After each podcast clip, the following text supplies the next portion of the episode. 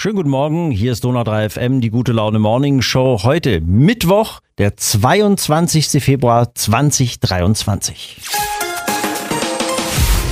Die Ulmer, Hans und Sophie Scholl. Kaum ein anderer Name ist so mit dem deutschen Widerstand gegen die Nazis verbunden wie dieser dieser beiden Geschwister. Als Mitglieder der Widerstandsgruppe Weiße Rose sind sie in die Geschichte eingegangen. Ihren Mut haben sie heute vor genau 80 Jahren mit dem Leben bezahlt. Eben am 22. Februar 1943 wurden sie in einem Schauprozess verurteilt und noch am selben Tag mit dem Fallbeil hingerichtet. Paolo Pacoco aus den Donau 3 Nachrichten.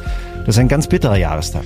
Und genauso auch ein sehr wichtiger, denn die Geschichte der Geschwister Scholl, die halt bis heute nach. Das sagt auch Hildegard Kronawitter, Vorsitzende der Weiße Rose Stiftung in München. Auch wir haben in der heutigen Zeit viele Situationen, wo jeder Einzelne gefordert ist, Zivilcourage zu zeigen, sich eine eigene Meinung zu bilden, dass dort, wo Unrecht geschieht, dass das nicht einfach hingenommen wird.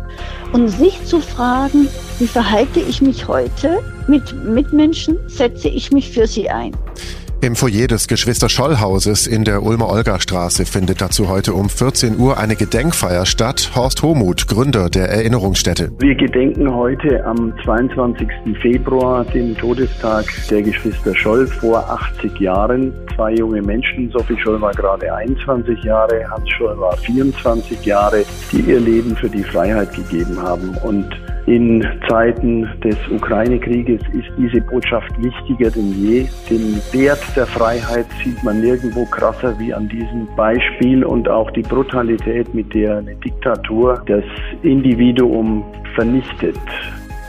In der Ulmer Olga-Straße 139, da wohnte die Familie Scholl in den Jahren 1933 bis 39. Beim Gedenken heute spricht unter anderem auch Alt-OB Ivo Gönner und alle Interessierten sind eingeladen, auch eine weiße Rose an der Gedenkstätte abzulegen.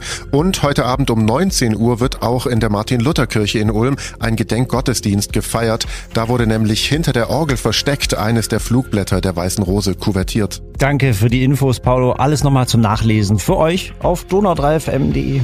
Donau3fm. Einfach gut informiert.